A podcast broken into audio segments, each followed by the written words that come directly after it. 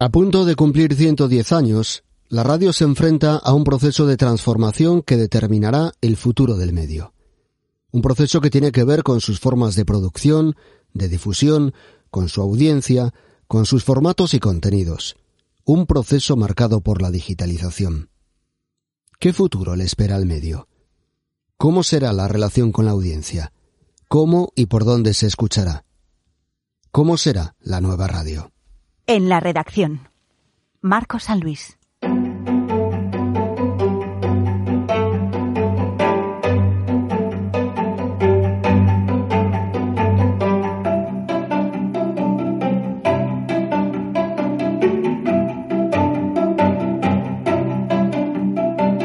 Solo siete meses después del primer capítulo de En la redacción, a miles de kilómetros nacía Mediaventurados, el podcast que imagina la nueva radio. Su autor, Jorge Haley, actual director de estrategia digital de Medios OAL, en Colombia. Periodista, locutor, con más de 23 años volcado en la transformación de los medios. Mediaventurados y en la redacción comparten este capítulo de podcast. Este es el resultado de una hora de conversación.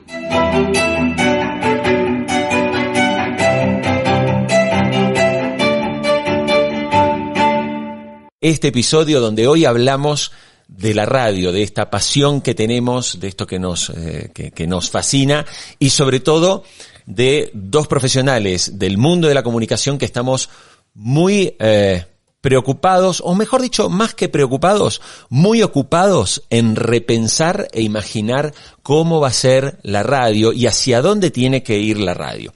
Por eso es que en este episodio, para empezar a conversar con Marcos, la pregunta clave es, ¿habrá radio en 10 años? Bueno, yo creo que habrá radio en 10 años. Lo que no sé es cómo será esa radio que tendremos dentro de 10 años. Va a ser la radio de la frecuencia modulada que, tenemos ahora mismo. Va a ser una radio que se distribuya a través de eh, mecanismos digitales como eh, DAP+. El DAP ha quedado ya, digamos, anticuado, superado por Internet. Será una radio, una emisión lineal a través de, Internet o será eh, fundamentalmente una emisión de podcast o la posibilidad de consultar, de escuchar los, los, los podcasts? ¿Van a seguir siendo los programas de, de radio tal cual los conocemos hoy Posiblemente no, serán programas diferentes. En fin, estoy prácticamente convencido, ¿no? Que dentro de 10 años habrá radio. La radio eh, tiene más de 100 años y, seguramente seguirá con nosotros dentro de, de 10 años. Lo que no sé, creo que es un momento de muchas preguntas y de pocas respuestas. Creo que podemos eh, tratar de intuir caminos, de intuir tendencias, posibles evoluciones, pero seguramente no tengamos las respuestas concretas a las preguntas, a las grandes preguntas que nos, que nos podemos formular en, en un día como hoy. A mí me gusta pensar, En ver lo que le está pasando a nuestros primos hermanos. Cuando uno recuerda hace apenas 25 o 30 años, me gusta ver la imagen de mi padre, ¿no? Mi padre se levantaba por la mañana, escuchaba la radio y leía el periódico. Y luego, en la tarde noche, veía el noticiero ¿eh? o el telediario de noticias. Han pasado apenas 30 años de todo ese proceso y obviamente Internet, la conectividad y sobre todo, creo yo, que el año 2007, con el lanzamiento del iPhone, fija el cambio que va a quedar para mí en la historia, de el cambio en los formatos de consumo, empezaron a modificar eh, agresivamente las maneras de consumir la noticia, consumir la información y consumir el entretenimiento. Y cuando digo que la radio tiene que mirar un poquito a sus primos hermanos, simplemente relato que cuando en el año 2000, si uno se reunía con un eh, directivo de un periódico, del diario El País, del diario Clarín, del diario El Tiempo en, en Colombia, si alguien se sentaba ante ellos y les decía, hey, muchachos, miren que el papel digamos, va, va a dejar de ser consumido. Le tiraban por la cabeza la circulación. O sea, el país, allá por el año 2000, te vendía más de, te vendía alrededor de un millón de ejemplares el fin de semana, el domingo, un millón de ejemplares vendidos. Y cualquiera que le dijera, mira que entre, en menos de 10 años esto va a desaparecer, eh, te pegaban una patada en la redacción y te decía, ¿qué me vas a venir a enseñar? Y uno le decía, ojo que va a cambiar el modelo de financiación. Y los diarios te decían, la gente prefiere los clasificados y los avisos.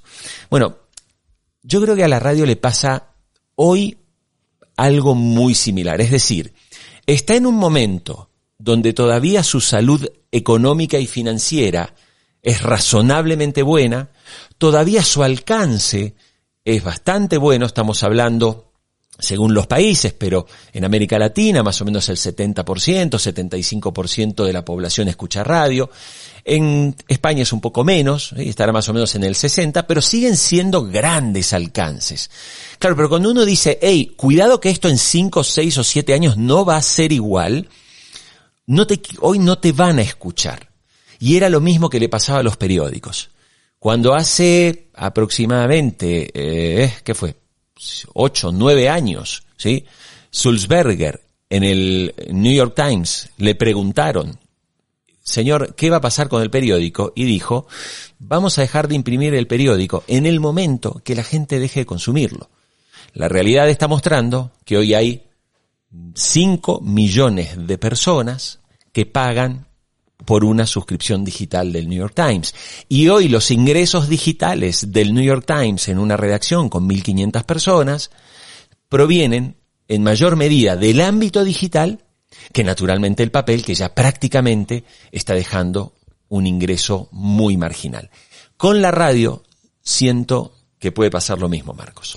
Sí, fíjate que eh, hablas del periódico y hablas del papel, del apego al papel, ¿no? Que tienen eh, los profesionales que trabajan en, los periódicos. Pero procesos similares eh, se han dado también, por ejemplo, a la televisión. la televisión digital terrestre se, se implanta en España y, aparece como una gran renovación y una gran revolución, pero al poco tiempo de la implantación de la televisión digital terrestre resulta que hay plataformas que hacen televisión o algo parecido a televisión, podemos discutir la terminología, lo hacen a través de Internet. si recuerdas cuando escuchábamos la música en vinilos em, analógicos y nos venían con aquello de los CDs, de los CDs que nos decían, nos decían, bueno, esto va a ser música digital. Eh, seguramente muchos eh, decían o decíamos, bueno, la, la magia del vinilo, ¿no? El surco, que es ese sonido especial. Bueno, los vinilos, efectivamente hay un proceso ahora de recuperación de algunos de ellos, pero quizá entre nostálgicos o aquellos que buscan otro tipo de, de sonidos, pero en fin, ¿dónde ha quedado el CD, no? Que ahora eh, totalmente sepultado por las plataformas de distribución distribución de, eh, de, música a través, a través de Internet, pero es que sucedió algo, algo parecido con la fotografía. Eh, eh, la fotografía analógica, pues cuando aparece la fotografía digital, recordamos aquellos comentarios de, bueno, pero la magia del revelado, ese momento especial en el que el autor de la fotografía se encuentra con la imagen, bueno, totalmente barrida la fotografía analógica por la fotografía digital. Entonces, da la sensación de que posiblemente en la radio estemos en un momento similar eh, ahora mismo, estemos precisamente en ese momento de la negación, de no querer aceptar lo que se nos viene encima, que nadie sabe exactamente qué es lo que se nos viene encima, pero lo que parece obvio es que algo va a venir y que por qué la radio va a ser diferente al papel al periódico, al periódico en papel, porque va a ser diferente a la televisión, porque va a ser diferente a la música, porque va a ser diferente a la fotografía digital. Por tanto, eh, creo que eh, sería bueno que todos empezáramos efectivamente, Jorge, a tomar conciencia, conciencia de que algo se viene encima, eh, que seguramente tenga el calificativo de, de digital, y que empecemos todos a trabajar en esa, en esa dirección, porque, en fin, la radio sigue viva 100 años después porque ha sabido adaptarse a los tiempos. Si no se hubiese adaptado a los tiempos, eh, seguramente no estaría, no habría llegado hasta aquí o habría llegado de una forma muchísimo más, más residual porque efectivamente, eh, pues, eh, sus audiencias todavía siguen siendo robustas, pero poco a poco se van viendo erosionadas, ¿no? Y, ya no solo, digamos, mecanismos de distribución digital, mecanismos de producción, en fin, también en, lo que tiene que ver con los contenidos y con los formatos, ¿no? Porque al final, bueno, no sé el caso de Latinoamérica, ¿no? Pero en el caso de España, los grandes programas de hoy en día, de la radio, de las grandes cadenas españolas, en la estructura poco se diferencian a lo que se hacía en los años 90, ¿no? Tal cual. Y tú eh, eh, hablas justamente de que todavía existe una robustez en las audiencias, pero incluso en tu podcast tú lo has dicho con muchísima claridad. El último EGM de España ha mostrado que apenas uno de cada diez oyentes de radio en España tiene menos de 24 años. Y yo quisiera complementar eso con la información que naturalmente hay en Latinoamérica. En Latinoamérica todavía hay una audiencia, sobre todo en los sectores bajos, ¿sí? sobre todo en los sectores bajos, que tiene un ingreso al mundo de la radio y hablo de una audiencia joven. Pero en la medida que los estratos sociales se van elevando, es decir, en la medida que se va llegando a los estratos de clase media, de clase media alta y ya de clase alta, ahí uno encuentra que el público joven no tiene ninguna conexión con las marcas de radio en los formatos, en los formatos tradicionales. Y claro, cuando digo en los formatos tradicionales me estoy refiriendo a la FM, pero fíjense que en realidad las estrategias empresarias siguen enfocadas en la frecuencia modulada o en la amplitud modulada y en un formato de producción, de generación de contenidos que se mantiene en, eh, en, lo mismo que ocurría hace aproximadamente 25, 30 años, cuando estábamos hablando de la década del 90. Y voy a citar también a uno de los grandes de la radio en la Argentina, que se llama Mario Pergolini, un innovador total, siempre fue, todo lo que hizo en radio fue innovador, siempre fue líder. Bueno, él fue el primero que hace varios años sale de la radio tradicional y decide apostar por un producto nativo digital con la marca Vorterix. Pero él recientemente dijo en una entrevista que cuando uno mira quién está escuchando la radio en un análisis profundo se encuentra, por ejemplo, que en la Argentina la gente que tiene debajo de 30 años prácticamente no conecta con la radio. O sea, prácticamente. Es decir, estamos en una situación similar a la que está viviendo España. Y ahí yo quería preguntarte, mm. eh, Marcos, o sea, basándote en lo que tú investigaste, en lo que conversaste con gente joven, ¿cuáles fueron esas sensaciones o ¿Qué lecciones te estarían dejando esas conversaciones con jóvenes sobre esa no escucha de radio? Lo que dicen fundamentalmente los jóvenes es que eh, ellos quieren escuchar algo, algo muy concreto, en un momento determinado, en el lugar que ellos escogen y de la forma que ellos quieren hacerlo. Quieren podcast. Claro, no están esperando a ver si eh, mm, le doy al, al, power en un aparato y si lo que sale ahí me interesa o no. Que a lo mejor tengo que esperar 5 o 10 minutos para saber si lo que me están contando me está interesando. Por tanto, saben perfectamente lo que quieren y lo quieren cuando lo quieren, no lo quieren en otro momento. Esto, claro, eh, nos llevaría eh, directamente al, podcast. Mira, eh, durante el confinamiento se produce eh, una bajada importante en la audiencia en España, en los, digamos, en los meses en los que hay confinamiento, la gente se tuvo que quedar encerrada en, en España, encerrada en sus casas. Hay una bajada de la audiencia de radio, fundamentalmente por las radios musicales.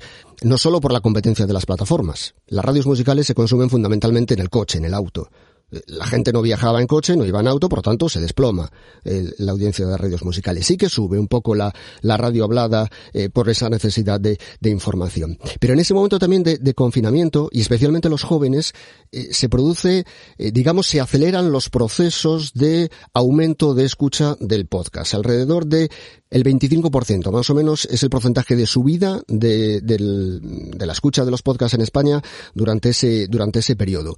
Y eh, 6 de cada 10 jóvenes de entre 18 y 24 años escucha ya algún tipo de, podcast. Fundamentalmente, fíjate qué coincidencia con, con el dato que decías al, al principio. Eh, casi la mitad de los que durante el confinamiento, casi la mitad de los que durante el confinamiento empiezan a escuchar podcasts eh, son jóvenes, o eran jóvenes de entre 18 y 35 años. Es una franja de edad que coincide eh, eh, en una parte muy importante con esa a la que te referías tú al principio, ¿no? Estamos hablando de esa mm. gente, de los que tienen más de 14, 16, 18 años, pues hasta los veintitantos o hasta los treinta y pocos, ¿no? Eh, esa, esa gente, pues se está acercando al, al podcast. ¿Cuál es la esperanza, por no dibujar un escenario totalmente negro? Hay gente que posiblemente no escuchaba la radio, que se pueda acercar al podcast y que es probable que el podcast le sirva de trampolín o de puente hacia la radio hablada, hacia la radio convencional tal y como la, tal y como la conocemos, ¿no? Podría ser, ¿no? Podría darse esta, esta circunstancia y, habrá que ver cómo son las, las siguientes eh, evoluciones. Lo que, lo que parece claro también es que si en el pasado ese puente lo hacía la radio musical, la radio musical engancha al joven, el joven empieza a escuchar la música a través de la, de la radio y a partir de ahí se aficiona un poco más a la radio y le pide algo más a la radio. Y por tanto, a partir de ahí, pues se produce su traslado desde la radio musical a la radio hablada. Como sabes, bueno, este ha sido un proceso de evolución en las personas durante las últimas décadas bastante natural. Si perdemos ese, esa palanca de enganche que era la radio musical, que evidentemente tiene mm, problemas propios e importantes, eh, mm, evidentemente este proceso de desapego de, la gente y de la juventud con respecto a la radio hablada eh, pues se puede ver eh, acrecentado no por tanto el panorama es es francamente complicado yo me aferro a esa posibilidad en doble sentido, en relación con el podcast. Por un lado, ¿sirve el podcast para que haya gente que lo escucha y da el salto a la radio? Bueno, es una posibilidad. ¿Sirve el podcast también para que desde la radio lo utilicemos como una especie de laboratorio en el que probamos aquellas cosas que no nos atrevemos a probar en la emisión lineal, eh, productos más arriesgados, productos más rompedores. Vamos a ver cómo funcionan en el podcast. Es probable que ese podcast o es posible que ese podcast pase después a la emisión lineal si comprobamos que hay un ejército de oyentes detrás escuchándolo, seguidores fieles. Bueno, la verdad es que el momento eh, tiene muchísimos interrogantes, pero a mí me parece apasionante. Ahí yo quisiera aportarte un dato que se acaba de publicar en estos días y es el de Infinite Dial 2021 que hace Edison Research. Normalmente se publica el de los Estados Unidos, pero también se realiza en Australia. Y, y este es un dato que me ha llamado poderosamente la atención. En Australia, según este primer informe del año de Edison Research, ya el 37% de los australianos que tienen más de 12 años están escuchando podcast en el mes, al menos uno. Ahora, ¿qué pasa cuando comparamos este 37% con la misma encuesta realizada hace exactamente 12 meses? Era solo de 25%. Es un síntoma y es un signo muy importante ver que el mundo del podcasting está creando eh, y está llevando un nuevo hábito de consumo y nuevamente, para hablar de la radio, me gusta referirme a nuestros primos hermanos. Empecé hablando de los periódicos, hablemos por un momento de la televisión. Hoy las mediciones de televisión, las audiencias de televisión, siguen considerando, fíjate la locura en la que estamos viviendo, de cómo se miden, porque a veces también creo que los medios nos hacemos trampas al solitario. Y esto pasa en las mediciones de audiencia, sobre todo por la metodología de medición que ya sabemos que en todos lados hay cuestionamientos. Y vamos a mirar un poco qué pasa con el people meter de la televisión. El people meter de la televisión suele considerar todavía hoy, en el año 2021, que más o menos a las 9 de la noche va a haber una familia tipo integrada por un hombre, mujer, matrimonio y dos hijos sentados frente a la pantalla del televisor. Yo invitaría a los señores que hacen las mediciones, por ejemplo como Ibope, que por favor visiten cualquier casa más o menos de clase media o incluso casas de clase baja, ¿sí? de estratos bajos, para ver si eso está ocurriendo. No, lo que está ocurriendo hoy es que el televidente de la televisión tradicional a las 9 de la noche suele ser más bien una mujer que tiene entre 50 a 60 años, el hombre está en su teléfono celular conectado a cualquier otra cosa y los hijos están en sus tablets, lo que tengan, conectados a formatos on demand. ¿Qué chico habla hoy? ¿Qué joven que tenga entre 15 y, y no sé, y 25 años habla de lo que está pasando en la televisión tradicional. Hablan de las series que ven a través de Netflix. Entonces, nuevamente, la televisión, que también está afrontando una, una crisis, que es una pérdida de audiencia y un gran envejecimiento de la audiencia, eh, también le da una lección a la radio. Y en este momento creo que estos datos que acabo de compartirte sobre Australia, donde ya el 37% de la población de más de 12 años admite escuchar podcast, eh, es un síntoma de por dónde van los tiros. Si la radio no captura, no atrapa, no atrae a esos jóvenes saltarán del podcast a la radio. Es como, yo pienso que difícilmente alguien salte de Netflix a ver la televisión en vivo y a ver un noticiero de las 8 de la noche. ¿Cuál es entonces, eh, no digo la fórmula, pero cuáles deberían ser, por lo menos algunas apuestas de la radio eh, para poder adaptarse. La radio seguirá siendo una señal transmitida por FM, por DAP Plus o por AM o la radio se convertirá en otro también en otra plataforma de distribución. La radio tiene por delante efectivamente muchos muchos retos y la digamos la diversificación de la señal eh, me parece que va a ser una de las cuestiones eh, prioritarias tal y como lo concibo, yo entiendo que la emisión en directo, como la conocemos actualmente, eh, pues eh, continuará, no sé durante cuánto tiempo, pero va a continuar. Veremos a ver con qué formatos y con qué contenidos, eh, pero eso mm, va a tener que compatibilizarse con otro tipo de productos radiofónicos, pues a través de, los podcasts, a través de la presencia en las redes sociales y veremos a ver qué otras, qué otras cuestiones pueden, pueden surgir. Mira, en relación con eso que indicas sobre los, los estudios que hay sobre audiencias y, y además entró directamente con esto. Eh, Sabes que en el caso de España eh, el, estudio que se utiliza es el Estudio General de Medios. Durante el año pasado, en la época del confinamiento, no se, no se realizó la ola porque con la metodología que había, pues decían sus responsables que no se iban a dar unos, unos datos fiables. Bueno, en todo caso, el Estudio General de Medios no pregunta a los menores de 14 años.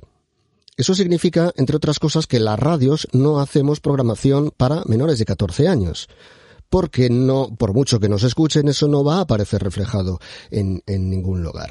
Y por tanto, eh, eso ha contribuido de forma decisiva a que la radio se haya refugiado digamos, en aquel tipo de contenido en la que es más fuerte, o era más fuerte por la, eh, digamos, por su virtud de la inmediatez, como es el, capítulo de la información. Eh, pero se abandona a la gente más joven, se abandona a los futuros oyentes. A eso se les abandona porque no aparecen en el estudio general de medios. Se abandonan géneros como los de la ficción, eh, digamos porque encuentra la radio, eso, su refugio en la inmediatez, su refugio en, la actualidad. Bueno, pues el resultado es que el, oyente en España, el oyente medio en España, tiene 50 o más años. Esa es la, situación que se vive en, en estos momentos. Por tanto, te decía antes, ¿no? Se habla muchísimo de digitalización, se habla mucho, pero no acaba de concretarse, que es exactamente la digitalización de una emisora de radio, ¿no? Y, la cuestión también es, ¿es esta la respuesta a todos los problemas de la radio, la digitalización? Sea lo que sea la digitalización, ¿es exactamente la respuesta a todos los problemas de la radio? Porque no es, una cuestión tan solo de la distribución de los contenidos, insisto.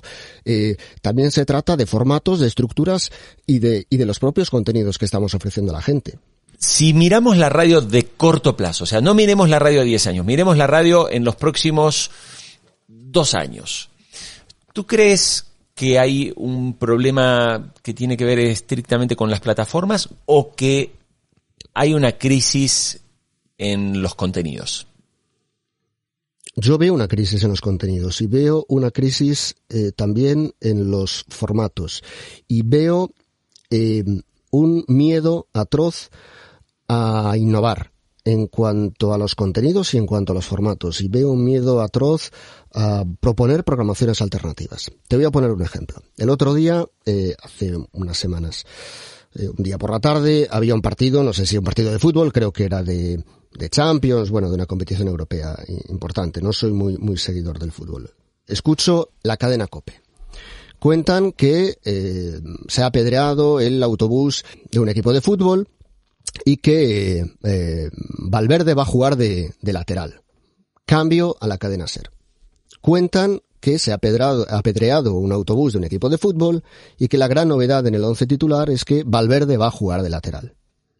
Claro, eh, mi curiosidad me llevó a poner Onda Cero acto seguido para saber exactamente qué es lo que estaban contando. Y evidentemente en Onda Cero estaban contando que se había apedreado el autobús de un equipo de fútbol y que la gran novedad en el once titular era la posición de Valverde, que en esta ocasión iba a jugar de lateral exactamente lo mismo.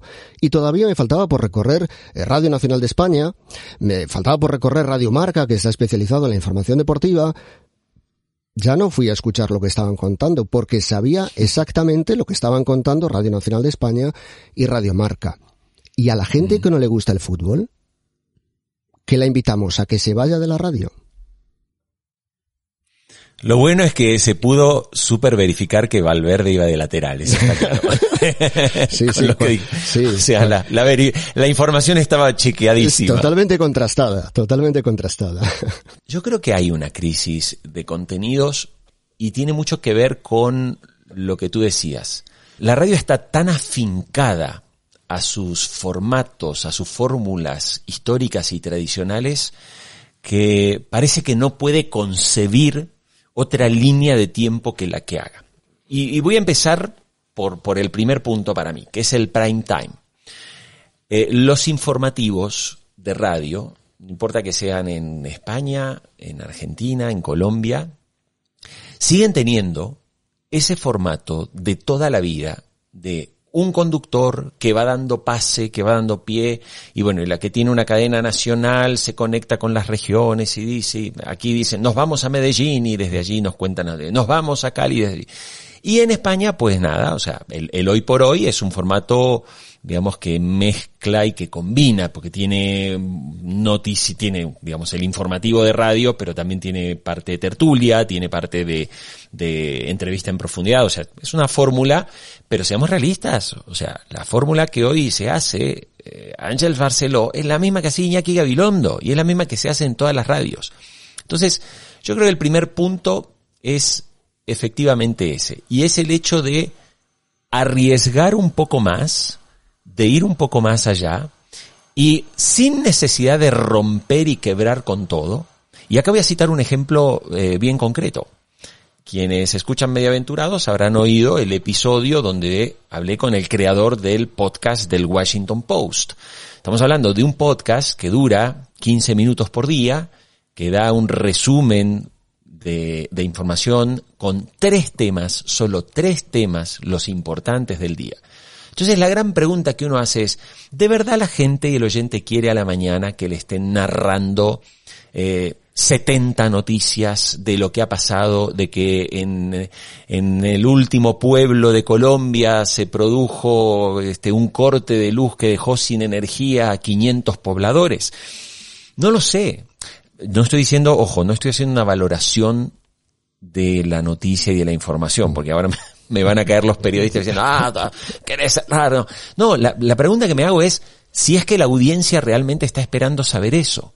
Entonces, cuando uno se encuentra que empiezan a aparecer productos como los daily podcast que generan los periódicos, ¿sí? Y no lo hacen las radios, mi pregunta es, ¿por qué la radio no tiene un daily podcast? Yo conozco un solo caso, un solo caso, de una radio en la ciudad de Rosario, la segunda ciudad más importante de la Argentina, que decidieron crear un podcast que compite contra la señal de radio. Ellos mismos. Recuerdo que cuando hablé con el creador del, de, de, o sea, que es el director del programa, le dije, pero oye, estás creando un programa en podcast que lo pones a disposición de la audiencia a la misma hora en que estás en la radio. Y me dijo, sí, pero si la gente no me puede escuchar a través de la FM o a través del streaming, quiero que por lo menos tenga un producto de 10 minutos, ¿sí? Para más o menos enterarse. Entonces a mí no me, él me dijo, a mí no me importa que no me sintonicen. Lo que quiero es que la gente escuche mis productos de mi marca. La radio sigue siendo, y yo lo veo por ejemplo en Latinoamérica, un formato muy, muy tradicional todavía. Voy a contar un, un ejemplo, ¿no? El programa más escuchado en la Argentina, en la mañana, es el programa de Marcelo Longobardi. Marcelo Longobardi es un monstruo de la radio. Es como, es como un Iñaki Gabilondo en España, como un Carles Francino, como Ángel Barceló. O sea, es el número uno indiscutido. Pero, ¿qué tiene su programa a diferencia de todos los informativos de radio que yo escucho en Latinoamérica? Al mejor humorista que hay en la radio argentina que se llama Rolo Villar. Sus chistes, sus imitaciones, sus intervenciones, ¿sí? contribuyen a que la gente viva una experiencia de radio en la que me informo, me entero, escucho entrevistas en profundidad, pero también me muero de la risa y me mato de la risa. Esa combinación, por ejemplo, todavía para la gente tradicional de la radio parece casi un insulto. Bueno, cuando me muestren que tienen el 42 o el 44% de share de radio, como lo tiene Marcelo Longobardi, y que han hecho otras radios en la Argentina, han tratado de imitarlo. Y han puesto también al humorista para tratar de competir. Bueno, mira, a mí me parece que eso, por ejemplo, que lo hicieron hace más de 20 años, fue un formato innovador que sigue funcionando y que me sorprende, yo habiendo dirigido en Perú, conociendo la radio colombiana, conociendo la radio ecuatoriana, conociendo la radio de Uruguay, la, la radio chilena, me sorprende que nadie tome, por ejemplo, una iniciativa como esa. Pongamos un buen humorista. Ojo, pero pongamos un buen humorista, ¿eh? no un contador de chistes. Si la radio sigue pensando que el DAB, la FM o la M es su único formato de salida y no toma en cuenta que cada ser humano que se compra un teléfono smartphone es un oyente que se está perdiendo y no piensa en cómo llegarle a la gente a través del teléfono celular, la radio va a estar complicada. Fíjate que en eso Hoy los, los, diarios nos están dando cátedra. Los diarios tienen hoy sus ediciones, incluso que sean premium, de pago, etcétera. ¿Y dónde consume la gente el contenido de un periódico? En el teléfono celular, no en la computadora. ¿Qué le creamos desde la radio a la gente para que la gente en su celular se conecte con nosotros? Mira, eso, todo eso que, cuentas, esa experiencia de ese eh, programa en Argentina, de ese programa de radio tan importante que, que nos estás contando, enlaza con eh, algunos datos del informe sobre hábitos de consumo de podcast en España que elaboró eh, Spotify. Fíjate, la diferencia de, Spotify o de estas plataformas tecnológicas con respecto a la, a la radio convencional, nosotros estamos tratando de escudriñar el estudio general de medios a ver si a partir de esas encuestas obtenemos algún tipo de conclusión. Ellos tienen todos los datos que saben perfectamente cuándo se conecta una persona, cuándo se desconecta, en qué minuto dejó de escuchar algo, cuántos son exactamente sin ningún tipo de, de duda, más allá de que, bueno, podríamos eh, pensar que a través del mismo dispositivo podría haber una o dos personas escuchando, ¿no? Pero tienen una eh, magnitud de datos enorme, de la que nunca hemos disfrutado en, en, la radio, que muchas veces los profesionales nos hemos guiado más por nuestra intuición que, y por nuestra experiencia que, por otra cosa. Bueno, a la gente le preguntaban, bueno, y en este estudio, ¿y usted por qué escucha, por qué escucha un podcast? ¿Por qué ha empezado a escuchar podcast? ¿Qué es lo que, qué es lo que busca? ¿Cuáles son las razones? Y son tres. Una, estar informado. Dos, desconectar. Tres, aprender cosas nuevas. Yo creo que esto es exactamente lo que debemos trasladar eh, a través de la radio. Y eh, cuando eh, aquí en la emisora comentamos los temas que vamos a que vamos a abordar en el programa, estas van a ser las tres preguntas que tengamos que poner encima de la mesa. Vamos a informar a la gente de lo que necesita saber antes de salir de casa. Vamos a permitir que desconecten durante algún tiempo, durante algún tiempo del programa van a poder desconectar para olvidarse, al menos durante unos minutos de los problemas de la vida cotidiana o de los grandes desastres de una pandemia mundial? ¿Van a aprender algo una vez que hayan terminado de escuchar el programa? Vamos a ver si somos capaces de que estos tres elementos sean elementos centrales en nuestra toma de decisiones en relación con los, con los contenidos que seleccionamos para el programa. Tú sabes, Marcos, que yo reflexiono un poco más sobre el tema contenidos, ¿no? Y hoy, fíjate que como nunca antes, como nunca antes, es más sencillo, es más simple poder acceder a contenidos y a conocimiento gracias Internet. ¿no? Internet es la biblioteca de Alejandría, mucho más grande que la biblioteca de Alejandría, por supuesto. Tiene obviamente muchísimo contenido que nos sirve, tiene mucha pavada y todo eso, pero también uno encuentra lo, lo mejor que hay publicado y en general casi todo está accesible. La gran clave está en saber buscar. Y ahí yo creo que hay un poco de pereza por parte de la radio en el hecho de seguir afincada. Sigue tan afincada sus fórmulas de hace 30 y 40 años que no es capaz de tomar simplemente los contenidos que puede encontrar en el mundo digital y que, como bien decías tú recién, ese tipo de contenido, ¿quién lo está explotando en este momento? ¿Quién le está sacando partido? El podcasting. ¿no? Cada día que voy al gimnasio escucho podcast durante la hora y cuarto, hora y veinte que paso en el gimnasio. Y te voy a contar, escuchando un podcast, me enteré que para el año 2022 se prevé que la cantidad de falsas noticias o de desinformación o de fake news, ¿sí? va a duplicar la producción de contenido verdadero y de noticias reales. Entonces yo me ponía a pensar dije, pucha, mira, ¿por qué esto no lo escuché en la radio? O sea, ¿por qué esto no lo dice en la radio? ¿Por qué la radio no organiza una media mañana, una conversación, ¿sí? Con distintos especialistas y con participación del oyente en vivo y en directo para preguntarle al oyente, jefe, ¿cuánto le preocupa a usted que lo estén engañando con la información que le dan? Estoy convencido que quienes se animen a abrir un poco más el juego hacia esa originalidad, hacia la creatividad, al encontrar otros temas, ¿sí? Al encontrar otros temas, creo que ahí sí hay una oportunidad para captar una audiencia un poco más joven que sepa que puede encontrar un espacio donde prende una radio y me sorprenden con algo que yo no sabía.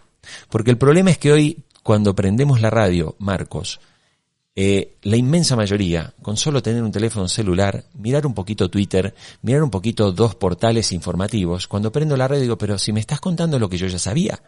O sea, me estás contando lo que yo ya leí en Internet, me estás contando lo que ya vi en Twitter, me estás contando lo que ya vi en Facebook. O sea, cuéntame algo que yo no encuentre con tanta facilidad, que me sorprenda, ¿sí? Eh, y que me dé además y que me aporte valor. A mí me gusta una vieja frase que decía un maestro de radio en la Argentina, ¿no? Decía, la radio tiene que generar temas de los cuales la gente quiera conversar. Y hoy me parece que la radio no está promoviendo esas conversaciones, no está promoviendo esos temas y sigue demasiado enfrascada en su, en su agenda informativa, que es más o menos la misma para todos, ¿no? Fíjate que, a pesar de todo, la radio sigue manteniendo unos niveles de credibilidad enormes, ¿no? El, medio más, más creíble. Digamos esa posibilidad de conjugar eh, credibilidad con cercanía. Le hablamos directamente, casi hablamos de persona a persona. Le estamos hablando a una persona que es la que nos está escuchando en este momento. Eh, credibilidad, cercanía, ese contacto directo y esa emoción que se puede producir a través del, del sonido, fundamentalmente de, de las palabras, eh, tienen una enorme potencialidad que durante el pasado se, se, explotó, pero que evidentemente hay que explotar también en el presente y en el futuro, pues con a través de recorriendo caminos como los que acabas de, de diseñar tú. Marcos, yo te propongo que hagamos un, un ejercicio. Venga. Si fuéramos los responsables de gestionar una radio, ¿qué es lo que haríamos? Yo creo, yo creo que tenemos que darle de nuevo la voz al oyente. Aquí por lo menos eh, es algo que se había perdido y que en el confinamiento hemos, hemos recuperado y, la gente lo ha agradecido, el, el sentimiento de, de, compañía, la gente se ha sentido acompañada y eso creo que es importante, recuperar, recuperar la, la, la voz del oyente. Me parece muy importante lo que dices en relación con la agenda informativa. Evidentemente hay unos temas que seguramente tengan que, tengan que salir. Pero vamos a ver si en esta nueva radio que estamos imaginando somos capaces de poner otros temas encima de la mesa, otras preocupaciones que a lo mejor no están eh, entre la agenda de los políticos y sí deberían estar y no solo las preocupaciones y los problemas, que efectivamente la, radio puede ser un, buen altavoz para, para todo eso, eh, sino también, eh, vuelvo a lo de antes, a esa necesidad que tiene la gente de desconectar, de, buscar otros, digamos, otro, otro tipo de ambientes, otro tipo de, contenidos que le permitan también sentirse bien consigo mismo. Eh, por tanto, para mí la clave es precisamente ese diálogo directo con el oyente, pero no un diálogo en el que él escucha y yo hablo, sino un, un diálogo en el que hablemos los dos, porque si no, no hay diálogo. Por como, como elemento fundamental, el diálogo para a partir de ahí empezar a diseñar esta, esta nueva radio que estamos imaginando.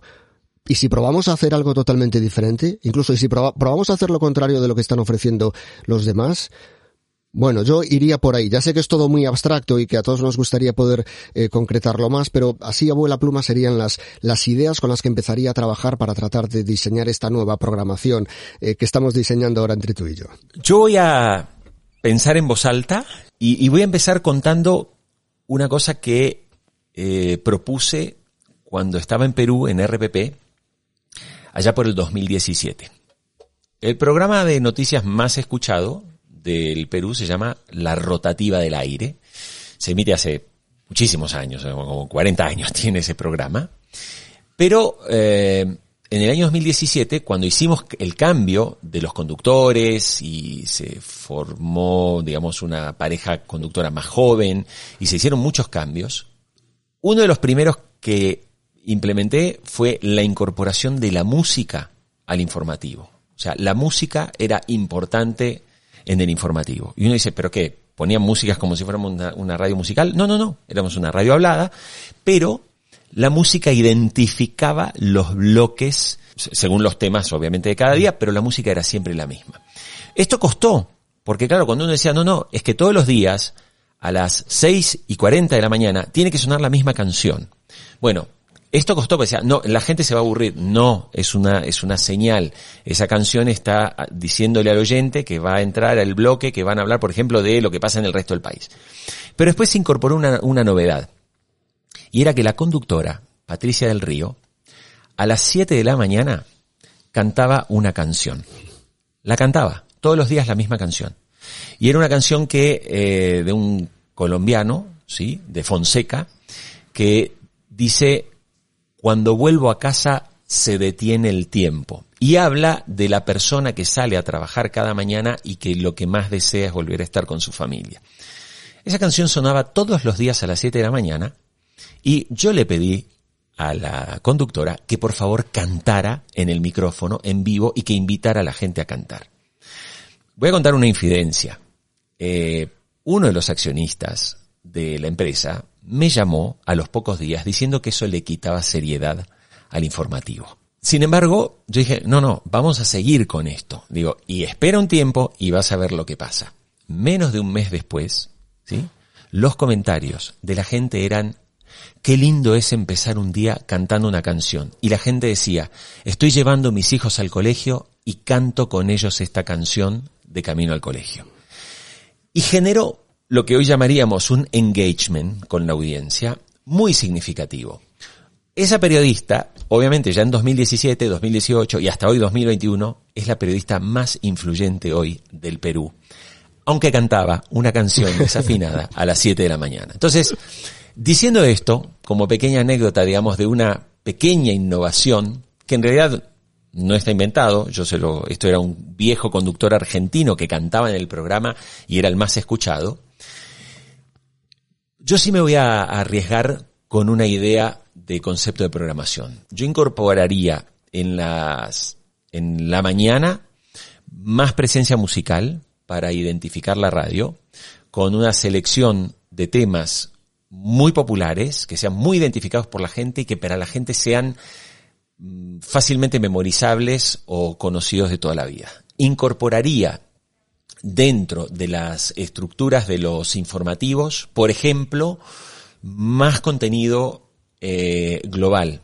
Porque la gente dice, no, es que la radio es local. Sí, pero a la gente lo que pasa en China también le preocupa, lo que pasa en Estados Unidos le preocupa, así viva en, La Coruña, así viva en la ciudad de Vigo o viva en la provincia de Mendoza en Argentina. Saber lo que está pasando en el mundo y contarlo de manera agradable, entretenida, bien, bien narrado para que la gente entienda, yo creo que eso le aporta un plus de valor y que a veces la radio se encierra tanto en lo puramente local, que es importantísimo, pero eh, pierde a veces un poquito el, el foco de lo global. En otro orden, haría un daily podcast, ¿sí? Que se subiría a la misma hora que empiezan los programas de radio y que lo promocionaría agresivamente por redes sociales para que la gente escuche, eh, sin importarme que la gente venga a escuchar y a sintonizar la radio. Lo que importa es que escuche el daily podcast de eh, RCN Radio. La, idea es que consuman la marca en un formato de audio. Luego me iría a una ya segunda mañana con más conversación con la audiencia. Siempre con algún invitado que venga a contar algo interesante y, muy importante, tendría un equipo paralelo, digital, ¿sí? 100% dedicado a convertir cada producto de lo que ha salido en radio, que ha sido bueno y bien producido, en un formato on demand para que la gente lo pueda encontrar y lo pueda distribuir y lo pueda compartir. O sea, eso es para mí la mañana. Ya para preguntar y para plantear toda una programación, para todo un día, la tengo, pero para eso cobro, mi querido, mi querido Marco. Para eso cobro, este, y bien caro para armarte una programación, este, de radio. Entonces, y eso es en lo que hace al corto plazo. Ahora ya mirando el mediano plazo, sí, yo creo que la radio va a tener que modificar su manera de hacer la programación y creo que el podcasting, ¿sí? va a empezar a darnos algunas digo, lecciones es curioso que diga esto porque el mm. podcasting es hijo de la radio, ¿no? Pero, pero bueno, los hijos también le enseñan a sus padres, ¿no? los hijos que van incorporando nuevas cosas le enseñan a sus padres. Y esto está pasando, por ejemplo, hoy en los Estados Unidos con NPR. NPR crea productos nativos que son para audio on demand, pero luego los llevan a la antena. Es decir, están haciendo el proceso inverso. He tomado apuntes, con eso te lo digo todo. Me gustaría esto lo hago en todos, en todos mis episodios. Supongamos que tú tienes que exponer, hay un evento de radio, ¿sí? Con, con, muchos ejecutivos hispanohablantes, y tienes que subir al escenario y están esperando una recomendación, mirada tuya, consejo tuyo de qué les recomendarías a esos ejecutivos que hagan, que piensen, que ejecuten en sus radios, ¿sí? Para avanzar en la transformación. Casi vuelvo al último capítulo, el capítulo anterior de, la redacción. Vayamos a hablar con los jóvenes, pero sobre todo vayamos a escucharlos. Porque más allá de la necesidad que tiene la radio de reconectar con los jóvenes, es algo que nos va la vida en ello, porque tiene que ver con el futuro de un medio centenario, me da la sensación de que a los jóvenes no se les escucha, no los estamos escuchando ni en la radio, ni otro tipo de agentes sociales, económicos, eh, políticos y, demás. ¿Y si tuvieran algo interesante que decir y no los estamos escuchando? Perfecto, perfecto. Sí creo, Marcos, que el concepto de personalización que de alguna forma trajeron las redes sociales, los algoritmos, ya llegó para instalarse de manera definitiva. Entonces sí me imagino, y es pura imaginación, una radio en el futuro que va a ser una experiencia muy, muy personal. Es decir, yo voy a seleccionar muchas más radios que las que hay hoy, con muchas más temáticas que las que, las que tienen hoy. Los retos que tienen RCN Radio, Caracol Radio, eh, Mitre en la Argentina o, o Cadena Ser en España es poder empezar a ser unas productoras de contenidos que vayan satisfaciendo distintas necesidades de audiencias, pero ya no pensando en que hago un producto y me escuchan un millón, dos millones o tres millones. Es que hago, como suele decir el profesor Luis Miguel Pedrero de la Universidad de Nebrija, es que voy a tener que crear 100 productos de audio, ¿sí? Y cada uno va a ser con una percepción muy personal. Entonces voy a tener productos de audio que van a tener 500 oyentes y tendré productos de audio que van a tener 5.000 oyentes. Y la radio tiene que hacer una cosa muy importante. Dejarse de pajereadas de hacer páginas web con usuarios únicos que no sirven para nada, ¿sí? Y ponerse realmente a asociarse con empresas tecnológicas que le traigan nuevas experiencias de consumo.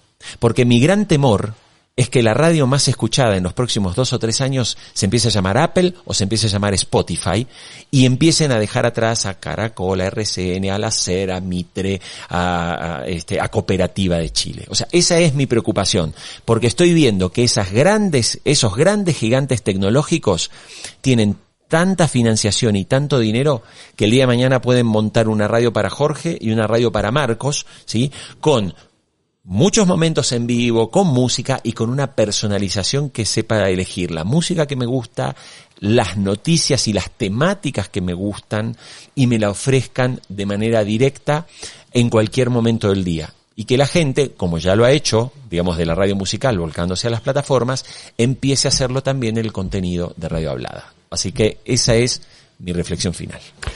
Muy bien, pues eh, Jorge, ha sido un auténtico placer este hermanamiento de mediaventurados y, y en la redacción, en este capítulo tan especial para los dos. Marcos, muchísimas gracias y bueno, un, un enorme abrazo y bueno, vamos a ver cómo nos queda a cada uno el episodio editado y publicado.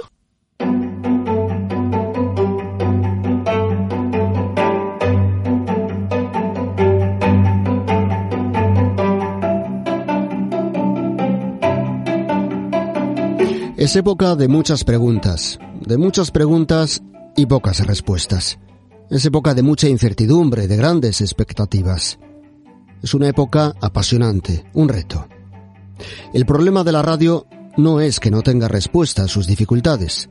El problema es que no se haga las preguntas. En la redacción, el podcast que desvela los entresijos de la radio.